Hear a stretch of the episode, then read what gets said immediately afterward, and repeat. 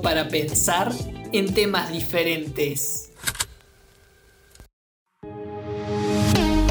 Hola, hola, ¿qué tal? ¿Cómo están? Les doy la bienvenida a un nuevo episodio de Un Remedio Podcast para hablar, en este caso en particular, de los aviones más rápidos de la historia, los aviones que han conseguido marcas de velocidad increíbles, rompiendo la barrera de la velocidad del sonido y, ver un poco cuándo fue que volaron a semejante velocidad, qué tipo de aviones, qué, qué particularidades tienen y además también si hay algún intento o hay alguna mirada en futuro con respecto a justamente este tema de que los aviones vuelen más rápido de lo que suelen volar actualmente.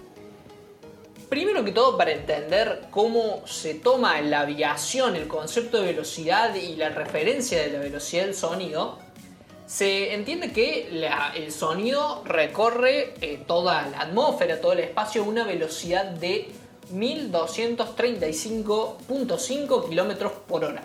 También es equivalente a decir que el sonido tiene una velocidad de 343 metros por segundo. Es una simple equivalencia. Ahora, para no utilizar este número que es bastante complejo, lo que se hace es tomar de referencia el match. Es decir, cuando tenemos un dispositivo que anda a una velocidad que es equivalente a la velocidad del sonido, es decir, 1235 km por hora, hablamos de tener un match de velocidad.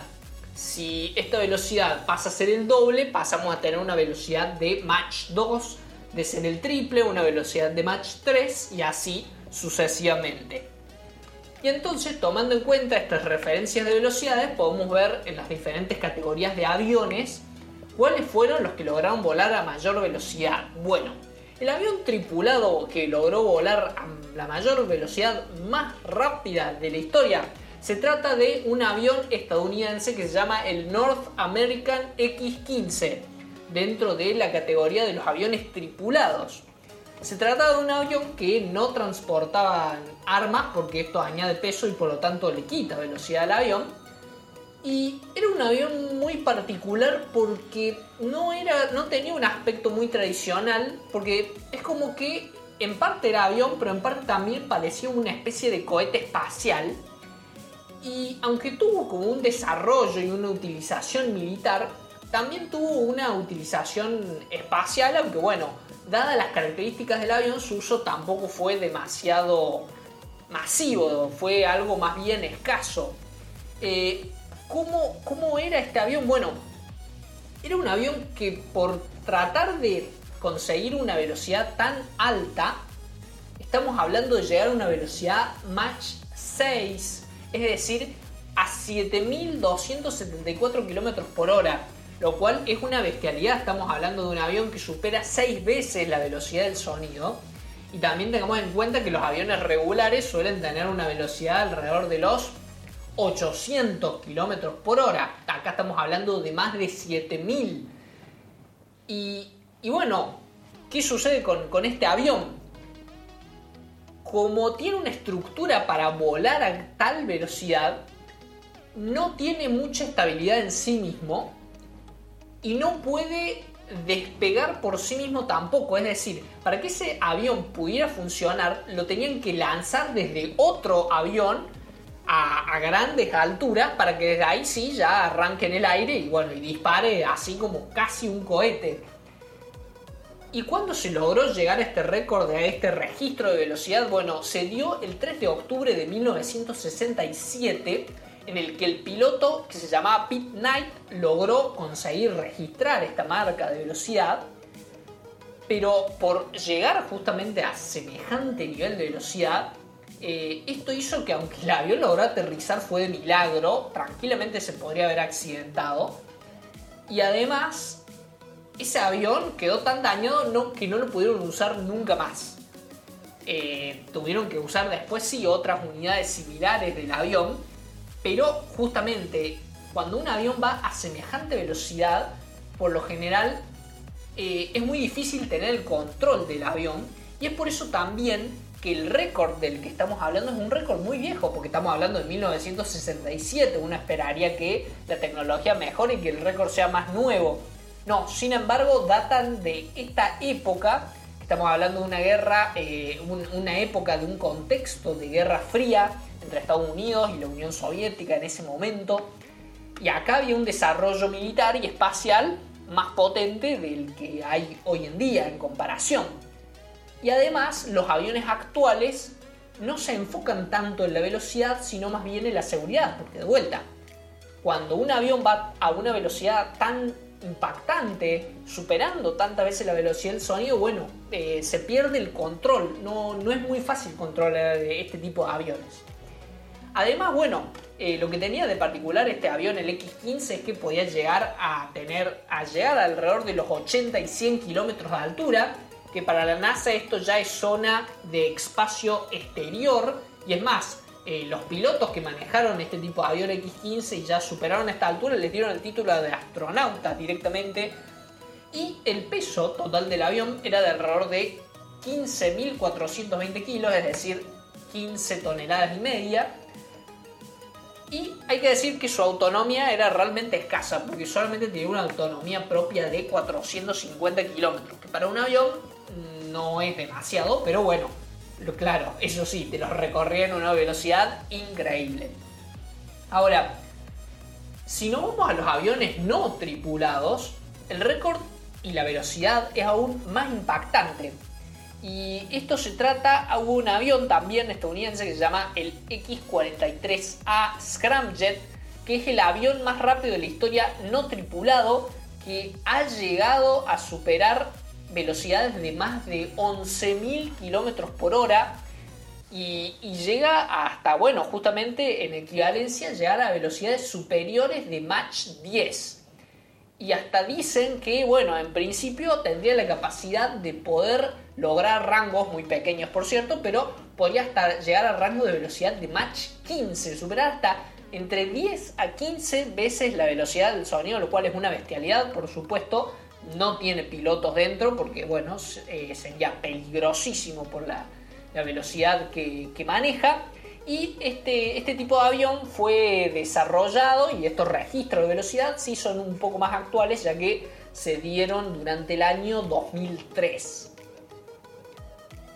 Ese, digamos, el X-43A, si uno saca, deja de lado las categorías de aviones, sí estaríamos hablando del el avión más rápido, el más más rápido de todos sería este, el X-43A Scramjet. Ahora, pasando a la categoría de los comerciales, acá el que tuvo el récord fue un avión que se llama Tupolev Tu-144, fue realizado por la Unión Soviética eh, en pleno periodo de la Guerra Fría. Tuvo su primer vuelo en el año 1968 y se trató del primer avión comercial que logró superar la velocidad del Mach 2, aunque lo que le sucedió a este avión es que eh, llegó a tener, a dar, digamos, 55 vuelos comerciales, es decir, vuelos regulares que nos tomaríamos cualquiera de nosotros, pero de esos 55 vuelos tuvo dos accidentes.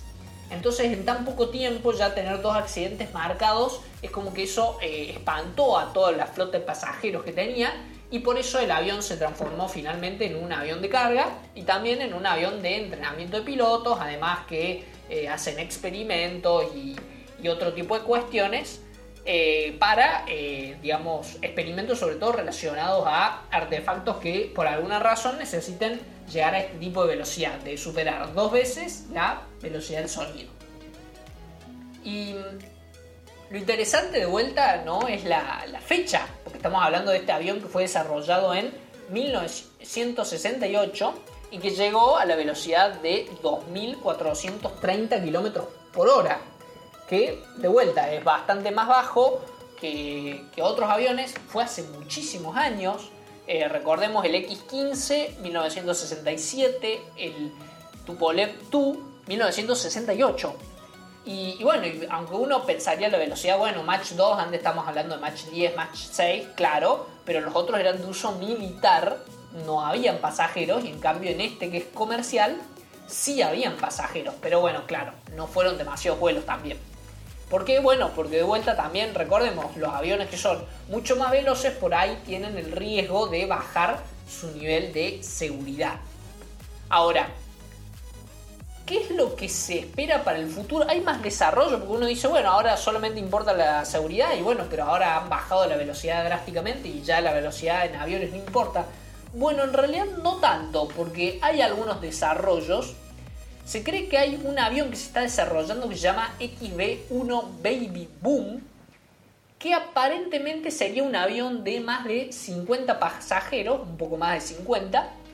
La idea es introducirlo en 2022 y este sería un tipo de avión que, bueno, se dedicaría a hacer un vuelo supersónico, es decir, un vuelo que supere la velocidad del sonido. Y, esto sería muy interesante porque, por ejemplo, vuelos que van desde Europa hasta Estados Unidos, por ejemplo, los famosos conexiones de Londres a Nueva York, para dar un ejemplo, en vez de tardar 6 horas o 5 horas, quizá podrían llegar a tardar 2 o 3. Lo cual, bueno, eh, de ser seguro y de ser agradable para mucha gente, si el costo es accesible o si se vuelve masivo accesible, esto permitiría poder viajar a muchas partes del mundo eh, con mucha más frecuencia y de una forma mucho más rápida. Y, sería muy interesante, ¿no? Esta, esta posibilidad de poder pensar un lugar que hoy está muy lejos de donde vivimos, que uno diría, uy, pero si yo quiero viajar allá necesito 12 horas, y de, y de repente pasar a necesitar 5 o 4. realmente eh, sería un cambio bastante, bastante impactante. Y bueno, el primer o uno de los primeros experimentos en torno a esto está con este avión comercial que tendría un precio no tan costoso, un precio se cree moderado, es no un precio quizá de básico que tendrían los aviones, pero sí un precio, por ejemplo, de una clase ejecutiva, no clase premium, sino eh, moderado el, costo. Pero bueno, depende también de cuántos aviones se terminen desarrollando en el futuro y algunas otras variables. Y bueno, cuando se largaría o se inauguraría, tendríamos más novedades de este XB1 Baby Boom. Bueno, en el año 2022 se cree que podría estar volando comercialmente este avión supersónico. Así que con esto ya hemos llegado al final de este episodio de saber un poco cuáles han sido los aviones más rápidos, a qué velocidad eh, se han manejado, cuáles eran sus características. Lo interesante de que los récords en realidad han quedado en el siglo XX y son récords que parecen parte del pasado y no récords a vencer en el futuro, lo cual es algo bastante curioso porque uno siempre piensa con la tecnología cada vez nos desarrollaríamos más, iríamos cada vez más lejos, más fuerte, más rápido. Bueno, quizá no tan rápido y un poco más seguro es por lo menos la política que manejan el mundo de la aviación. Así que bueno, con esto ya hemos terminado este episodio. Espero que les haya gustado, que les haya hecho reflexionar, aprender temas diferentes y con esto me despido. Hasta el próximo episodio de Un Remedio Podcast. Chau chau.